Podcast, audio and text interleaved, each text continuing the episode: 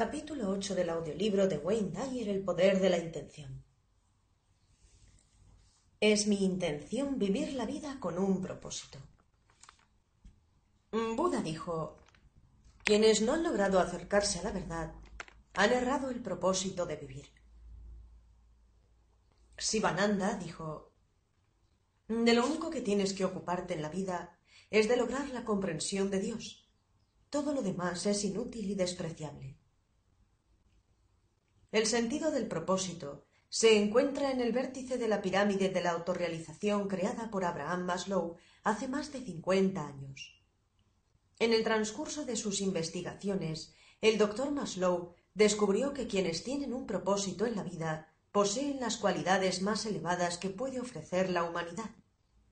Durante los muchos años que he dedicado al desarrollo humano, la motivación y la conciencia espiritual es el tema sobre el que me preguntan la mayoría de las personas. Me plantean una y otra vez la siguiente pregunta. ¿Cómo puedo encontrar mi propósito? ¿Existe de verdad tal cosa? ¿Por qué no conozco mi propósito en la vida? Mantener un propósito es lo que consiguen las personas que llegan más lejos en la autorrealización en el viaje de la vida, pero otras muchas apenas tienen ese sentido de propósito e incluso pueden dudar de que exista tal cosa en su vida. El propósito y la intención. El tema central de este audiolibro consiste en que la intención es una fuerza del universo y en que todo y todos están conectados a esa fuerza invisible. Puesto que se trata de un sistema inteligente del que todos formamos parte y todo lo que llega aquí deriva de esa inteligencia, hemos de deducir que, si no estaba destinado a venir aquí, no estaría aquí. Y si está aquí, aquí estaba destinado a estar y para mí eso es suficiente. El hecho mismo de tu existencia indica que tienes un propósito. Como ya he dicho, la pregunta clave para la mayoría de nosotros es la siguiente. ¿Cuál es mi propósito? Y esa pregunta me la plantean una y otra vez cada persona con su propio tema. ¿Qué debería hacer? ¿Debería ser arquitecto, florista, veterinario? ¿Debería ayudar a la gente o arreglar coches? Tener una familia o irme a la selva a salvar chimpancés. Las infinitas opciones que se nos presentan nos aturden y nos planteamos si estamos haciendo lo que deberíamos hacer. En este capítulo me gustaría que todo el mundo se olvidara de semejantes preguntas. Lo que habría que hacer sería trasladarse a un lugar de fe y confianza en la mente universal de la intención, recordando que hemos emanado de esa mente y que formamos parte de ella en todo momento. La intención y el propósito están tan hermosa y naturalmente entrelazadas como la doble hélice del ADN.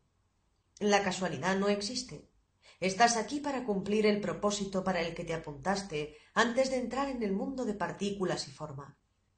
Muchas cosas que consideras problemas derivan del hecho de estar desconectado de la intención y, por consiguiente, ajeno a tu verdadera identidad espiritual. El proceso de perfeccionamiento y restablecimiento de esa conexión es algo fundamental para tu intención de vivir con un propósito. Al limpiar esa conexión, harás dos descubrimientos muy importantes. En primer lugar, descubrirás que tu propósito no se centra tanto en lo que haces como en lo que sientes. El segundo descubrimiento consistirá en que sentir que quieres llevar a cabo ese propósito activa tu fuerza de la intención para crear cualquier cosa que concuerde con las siete caras de la intención. Sentir que tienes un propósito. En respuesta a la pregunta ¿qué debería hacer con mi vida? Sugiero que solo puedes hacer una cosa, puesto que llegaste a esta vida sin nada y te marcharás sin nada, darla sentirás que tienes un propósito cuando des tu vida al servicio de los demás. Cuando das a los demás, a tu planeta y a tu fuente, tienes un propósito. Decidas lo que decidas, si te sientes motivado por el servicio a los demás y al mismo tiempo te desinteresas sinceramente de los posibles resultados, sentirás que tienes un propósito, independientemente de la abundancia que recibas a cambio. De modo que tu intención es que tu vida tenga un propósito, pero ¿cómo es la fuente espiritual en este aspecto?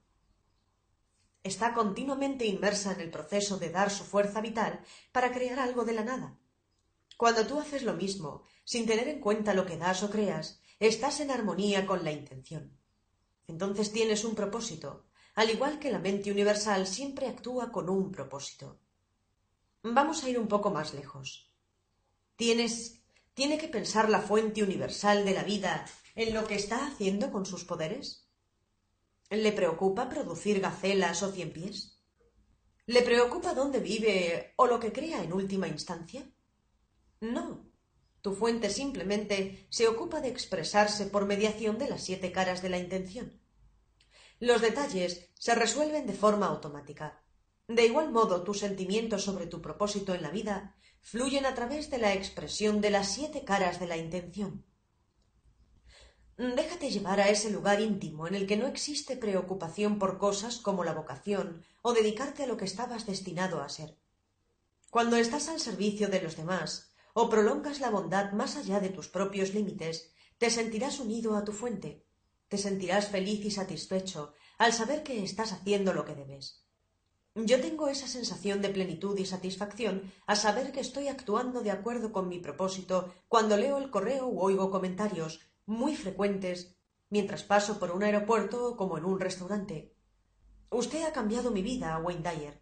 Cuando me sentía perdido, usted estaba allí. Es algo muy distinto de los derechos de autor o una buena crítica en una revista, cosas que también me gustan. Las expresiones personales de gratitud son lo que me confirman que tengo un propósito en la vida.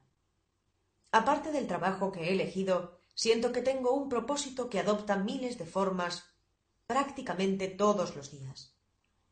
Cuando prodigo mi ayuda a alguien necesitado, cuando dedico unos momentos a animar a un empleado descontento en un restaurante o una tienda, cuando hago reír a un niño que está en su cochecito sin que nadie le haga caso, o incluso cuando recojo algún desperdicio y lo tiro a un cubo de basura, siento que me estoy dando a los demás, y por tanto que tengo un propósito. Lo fundamental, en mi opinión, es lo siguiente. Mantente en tu propósito expresando las siete caras de la intención y ya se te desvelarán los detalles. No tendrás que volver a preguntar cuál es tu propósito ni cómo encontrarlo. Tu propósito se te desvelará.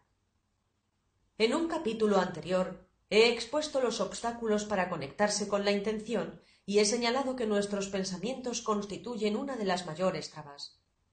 Hacía hincapié en el hecho de que nos convertimos en lo que pensamos durante todo el día. ¿Cuáles son tus pensamientos para que te impidan sentir que tienes un propósito en la vida? Por ejemplo, si piensas que no tienes conexión con tu propósito y que vas dando bandazos por la vida, eso es precisamente lo que atraerás. Pero supongamos que este es un universo con un propósito en el que tus pensamientos, emociones y actos forman parte de tu libre albedrío y están a la vez conectados a la fuerza de la intención. Supongamos que lo que piensas, que no tienes un propósito, una meta, en realidad forma parte de tu propósito. Al igual que la idea de perder a alguien te hace quererlo aún más, o una enfermedad te hace apreciar más la salud, imagínate que tienes que pensar que no le importas a nadie para darte cuenta de tu valía. Cuando estás lo suficientemente despierto como para cuestionarte tu propósito y preguntar cómo conectarte a él, lo que te empuja a hacerlo es la fuerza de la intención. El acto de cuestionarte por qué estás aquí indica que tus pensamientos te empujan a volver a conectarte con el campo de la intención. ¿Cuál es la fuente de tus pensamientos sobre tu propósito? ¿Por qué deseas tener un propósito? Porque se considera el sentido del propósito el mayor atributo de una persona que funciona plenamente. La fuente del pensamiento es un depósito infinito de energía e inteligencia. En cierto sentido, los pensamientos sobre tu propósito son en realidad tu propósito intentando volver a conectarse contigo. Este infinito depósito de energía amante, bondadosa, creativa y abundante surgió de la inteligencia originaria y te estimula a que expreses la mente universal de una forma única y personal. Vuelve a escuchar las dos citas al principio de este capítulo. Buda habla de la verdad, y Sivananda sugiere que nuestro verdadero propósito consiste en la comprensión de Dios.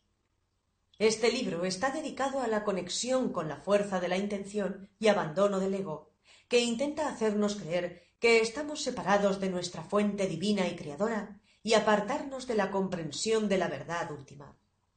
Esa verdad última es la fuente de los pensamientos. Esa condición del ser interior sabe por qué está aquí, pero tu ego te empuja a ir en pos del dinero, el prestigio, la popularidad y los placeres sensoriales y a perder de vista el propósito de vivir. Puedes sentirte saciado y haber obtenido la fama, pero por dentro te corroerá esa sensación tipificada en la vieja canción de Peggy Lee ¿Es eso todo lo que hay? Centrarte en las exigencias del ego deja una sensación de insatisfacción.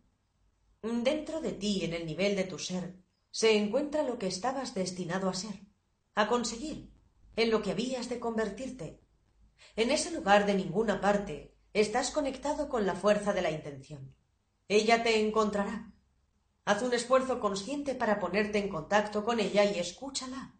Practica el ser lo que eres en la fuente de tu alma. Ve hasta el nivel de tu alma, donde la intención y el propósito encajan con tal perfección que logras una revelación muy sencilla, saber qué es esto. El silencioso conocimiento interior. El estimado psicólogo y filósofo William James dice lo siguiente Sabemos vagamente, en el fondo de nuestra mente, lo que tendríamos que estar haciendo, pero no nos decidimos a empezar. Esperamos a cada momento que se rompa el hechizo, pero continúa, una pulsación tras otra, y flotamos con él. Por mi experiencia como terapeuta y como alguien que ha hablado con millares de personas sobre sus vidas, he llegado a la misma conclusión, que en alguna parte, enterrado en el fondo de todos nosotros, existe una llamada al propósito.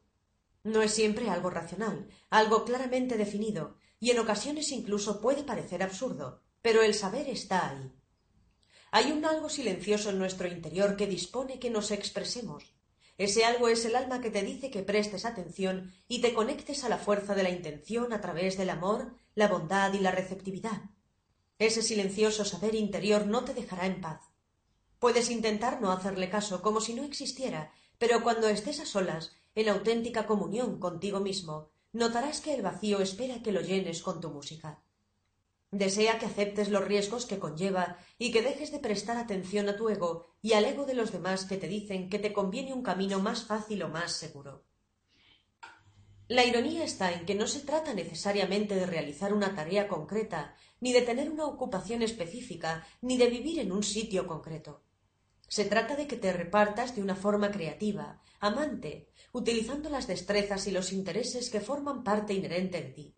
Puede ser cualquier actividad, bailar, escribir, curar, la jardinería, cocinar, ser padre o madre, dar clases, ser compositor, cantar, hacer surf, lo que sea. La lista es inacabable. Pero en esa lista todo puede destinarse a inflar tu ego o a servir a los demás. En última instancia, satisfacer tu ego significa sentirte frustrado y cuestionar tu propósito, porque tu fuente carece de ego y tú estás intentando conectarte a esa fuente donde tiene origen el propósito. Si las actividades de la lista están al servicio de los demás, sientes la dicha de vivir con un propósito, mientras que paradójicamente atraes más de aquello que te gustaría tener en la vida. Mi hija Sky es un ejemplo de lo que trato de exponer. Sky sabe desde que aprendió a hablar que quería cantar. Era casi como si apareciera en este mundo con el destino de cantar para los demás.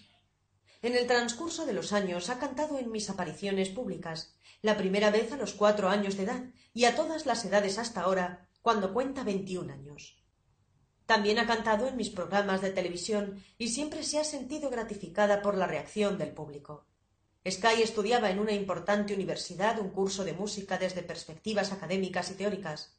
Un día en el primer año tuvimos una conversación centrada sobre su propósito y el silencioso saber interior que siempre ha poseído. Me dijo ¿Te disgustaría si dejara la universidad?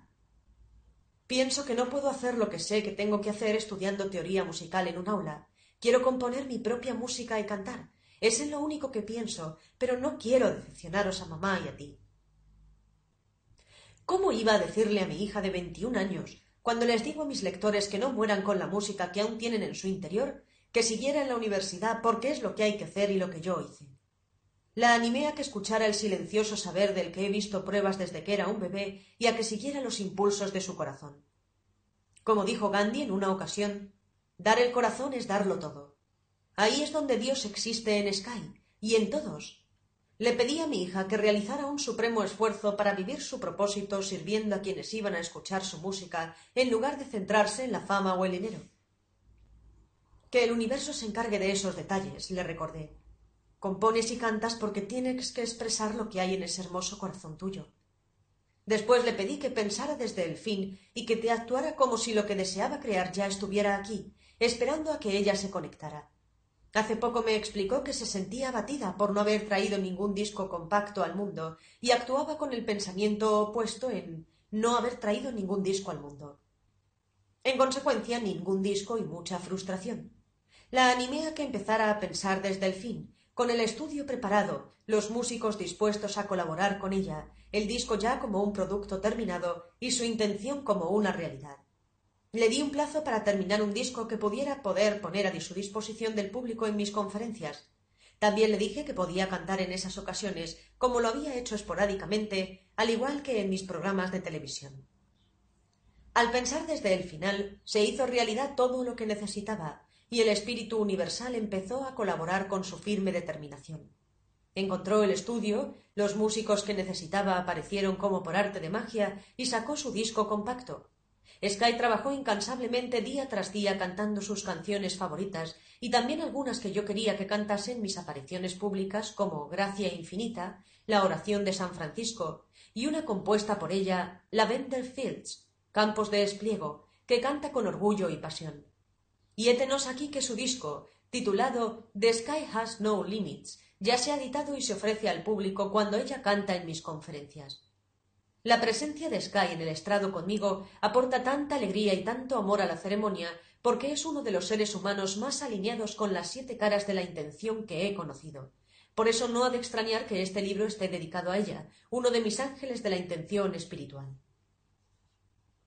La inspiración y el propósito. Cuando te sientas inspirado por un gran propósito, todo empezará a irte bien. La inspiración surge de volver al interior del espíritu y de conectarse con las siete caras de la intención. Cuando sientes la inspiración, lo que parecía arriesgado se transforma en un camino que te sientes obligado a seguir. Los riesgos desaparecen porque vas tras tu dicha, la verdad que existe en tu interior, el amor armonizado con tu intención. Si no sientes amor, no sientes la verdad, y tu verdad está envuelta en la conexión con el espíritu. Por eso la inspiración constituye una parte tan importante de la realización de la intención de vivir con un propósito. Cuando dejé el trabajo que ya no me inspiraba, se resolvía cada detalle que me preocupaba casi por arte de magia. Había trabajado varios meses en una gran empresa donde cobraba un sueldo tres veces superior al que me pagaban como profesor, pero no me sentía inspirado.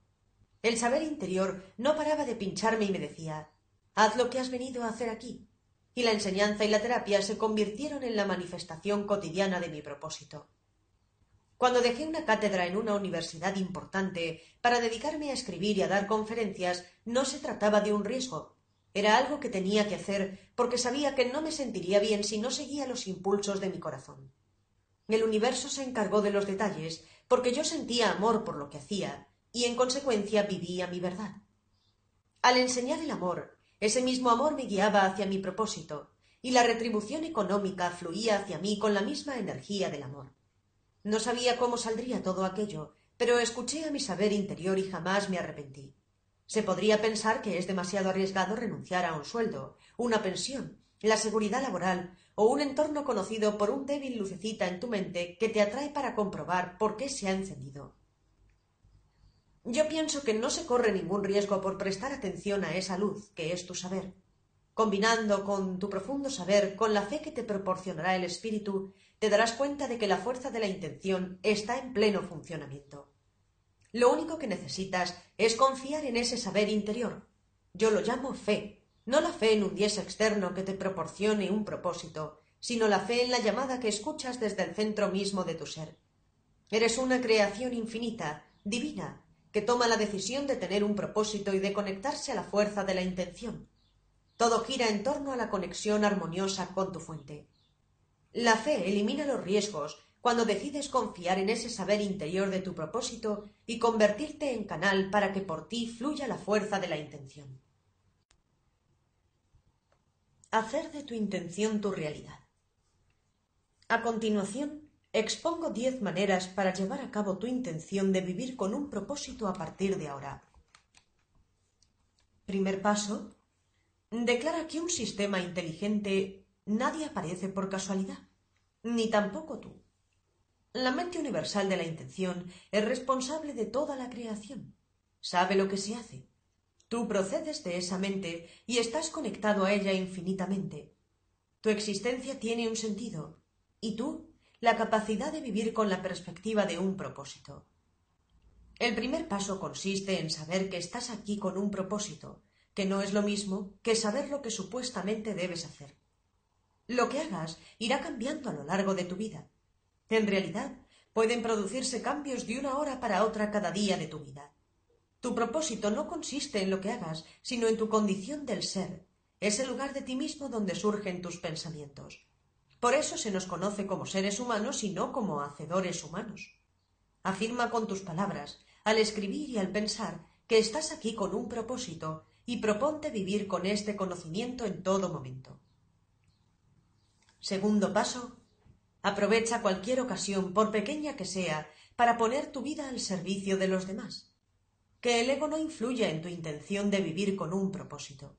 Independientemente de lo que quieras hacer con la vida, que la motivación fundamental de tus esfuerzos no sea el deseo de gratificación o recompensa. Irónicamente, las recompensas personales se multiplicarán cuando te centres en dar y no en recibir. Enamórate de lo que estás haciendo y deja que ese amor brote de las profundidades en las que habita el espíritu. Entonces podrás vender el sentimiento del amor, el entusiasmo y la alegría que generan tus esfuerzos. Si crees que tu propósito consiste en ser una supermamá, Pon toda tu energía y tu dinamismo al servicio de tus hijos. Si crees que consiste en escribir poesía o en arreglar muelas, líbrate del ego y haz lo que te gusta hacer. Hazlo desde la perspectiva de que influya en alguien o en alguna causa y deja que el universo se encargue de los detalles por tus recompensas personales. Vive tu propósito haciendo lo que haces con puro amor, y entonces crearás en colaboración con la fuerza de la mente universal de la intención que es en última instancia la responsable de toda la creación. Tercer paso. Alinea tu meta con el campo de la intención. Esto es lo más importante para llevar a cabo tus intenciones. Estar alineado con el campo universal significa tener fe en tu Creador y saber que estás aquí. Aunque si tú no lo sabes, Él sabe para qué estás aquí significa someter la mente pequeña a la mente grande y recordar que tu propósito te será revelado de la misma manera que fuiste revelado tú. También el propósito nace de la creatividad, la bondad, el amor y la receptividad a un mundo infinitamente abundante. Mantén pura esa conexión y serás guiado en todos tus actos. No es fatalismo decir que si algo está destinado a ser no se puede detener. Eso significa tener fe en la fuerza de la intención, que te creó y está en tu interior. Cuando estás alineado con tu fuente creadora, esa misma fuente te ayudará a crear la vida que elijas. Entonces parece que lo que ocurre estuviera destinado a ser. Y eso se debe a que es. Siempre puedes elegir cómo alinearte. Si te mantienes centrado en imponer exigencias al universo, te sentirás como si te impusieran exigencias en tu vida. Mantente centrado en preguntar con amor ¿Cómo puedo utilizar mi talento innato y mi deseo de servir? Y el universo te contestará con idéntica energía preguntándote ¿Cómo puedo servirte yo? Cuarto paso. No hagas caso de lo que digan los demás sobre tu propósito.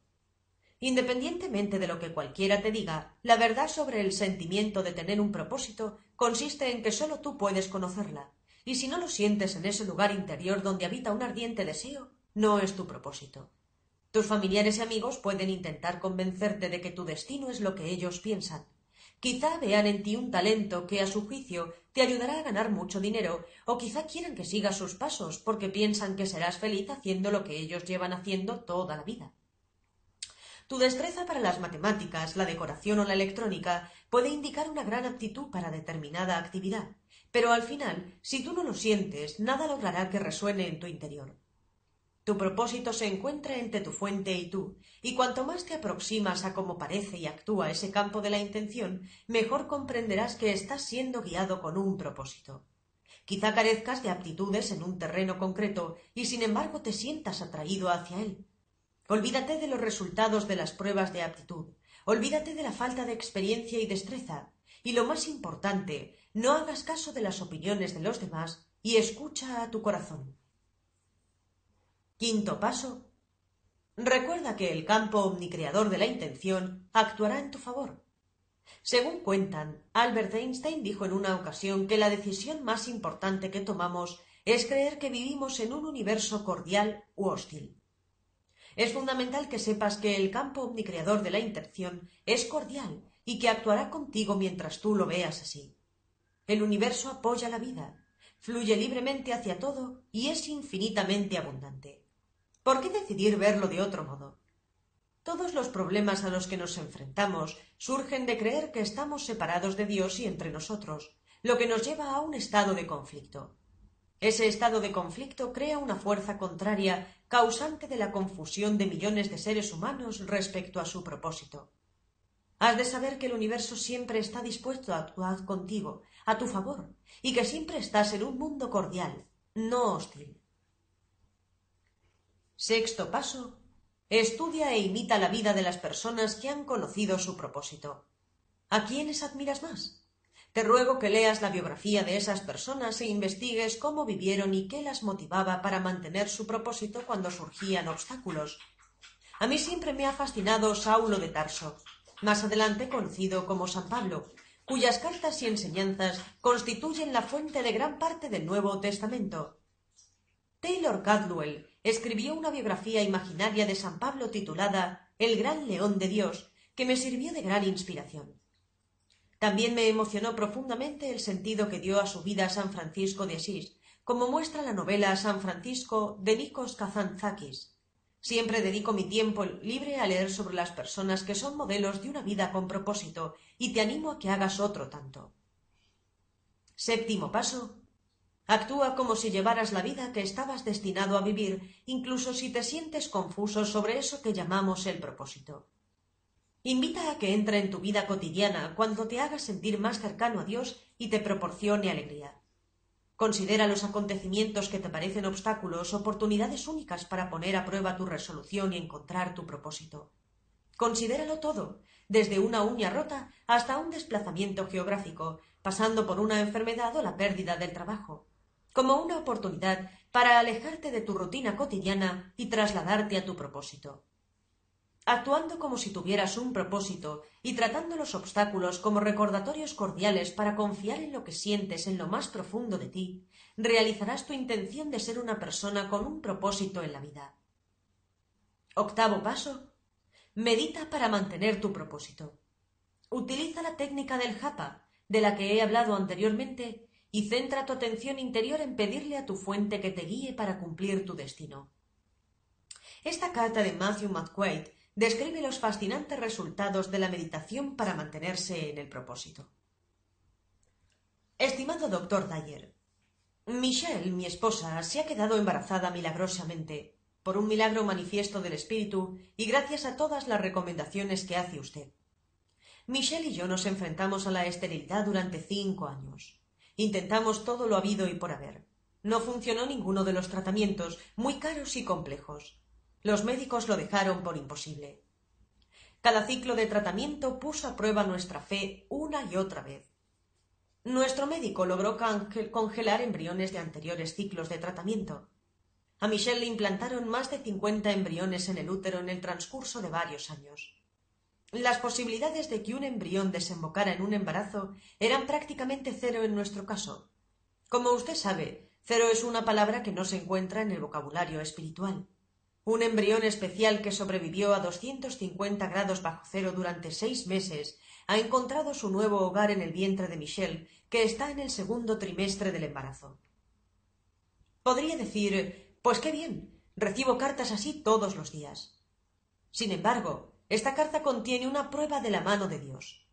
Como lo ha expresado usted con tanta elocuencia en muchas ocasiones, una minúscula partícula de protoplasma, una masa física de células vivas con el tirón futuro de un ser humano que se conectan en un laboratorio y después se desconectan en un congelador. El movimiento molecular y el proceso bioquímico se interrumpen, y sin embargo, la esencia del ser estaba allí antes de la congelación. ¿A dónde fue a parar la esencia espiritual durante la congelación? Se conectaron las células y después se desconectaron, pero la esencia espiritual tuvo que mantenerse a pesar del estado físico de las células.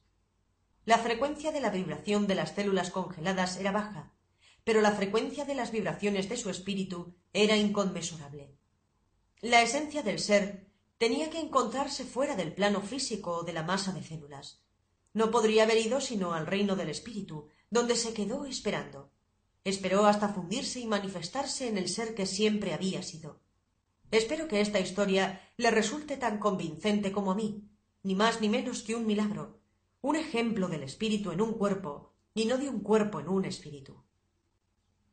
Y ahora la pregunta del millón. ¿Pudo haber sobrevivido ese embrión a las condiciones hostiles de la congelación y sin embargo manifestarse porque yo practicase la meditación japa? porque abriese la boca y dijera ajá. Desde luego que tenía cierto conocimiento. La meditación japa y la entrega a la paciencia infinita son prácticas cotidianas. En los momentos de tranquilidad hasta puedo oler al niño. Michel me dará las gracias por mi convicción y mi fe durante las épocas de oscuridad. Alabado sea su trabajo que me ha servido de guía. Gracias. Ahora nada me parece imposible.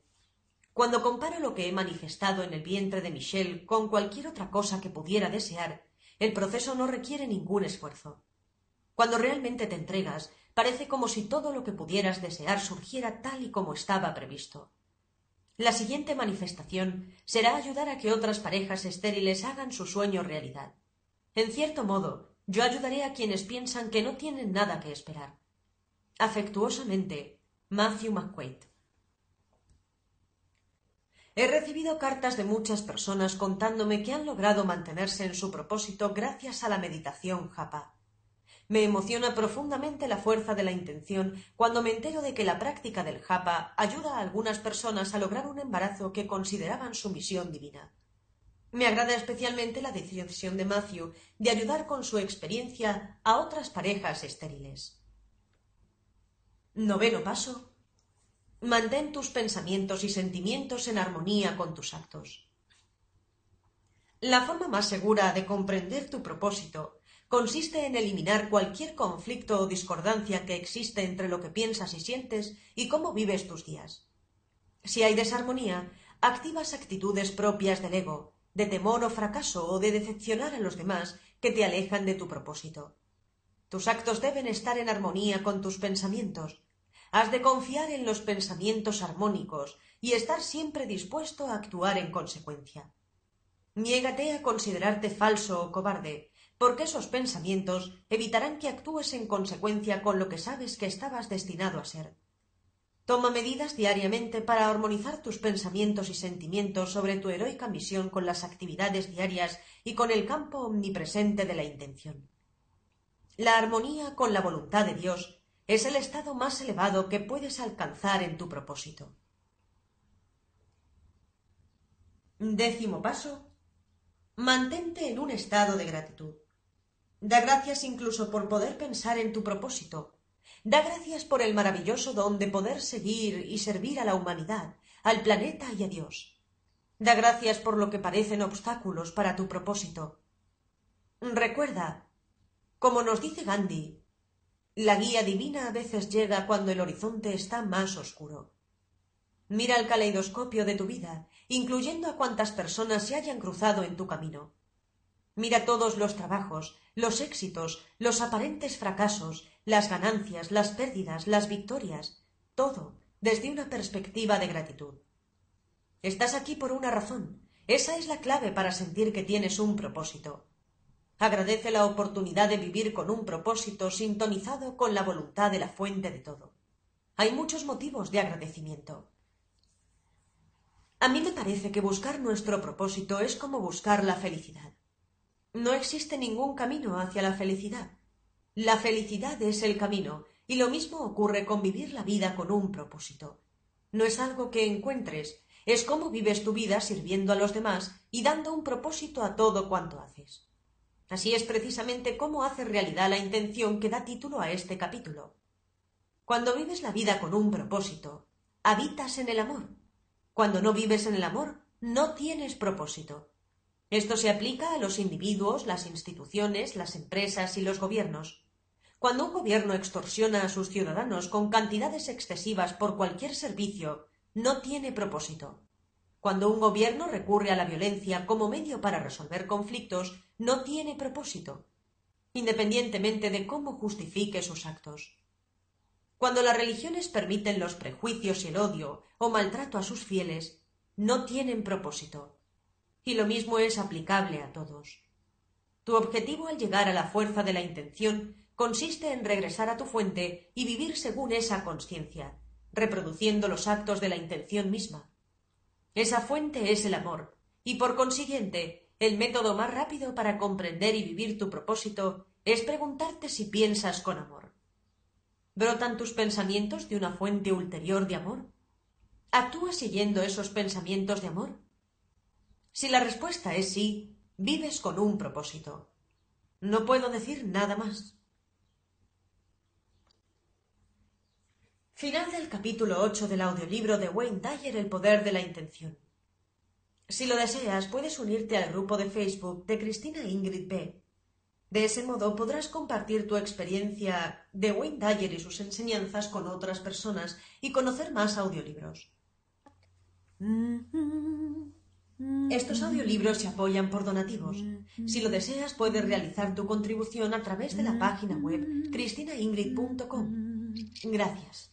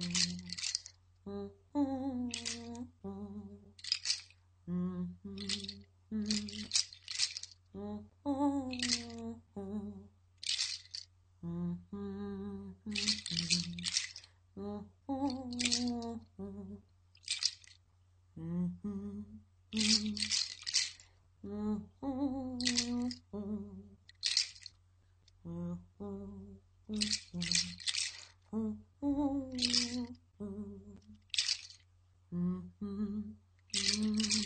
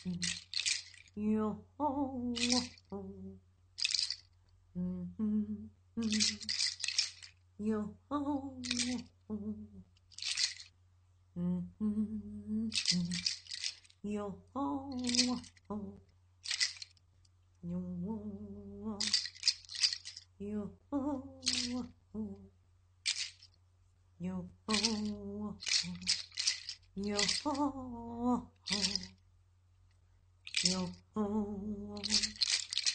yo ho, yo ho, yo ho, yo ho, yo ho, yo ho, yo ho, yo ho.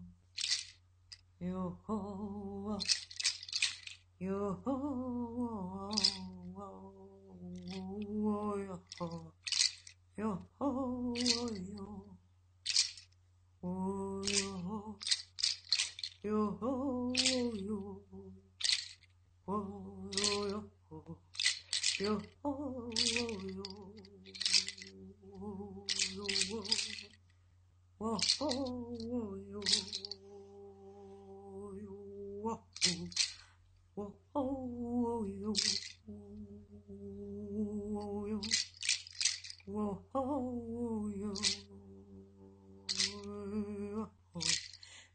oh.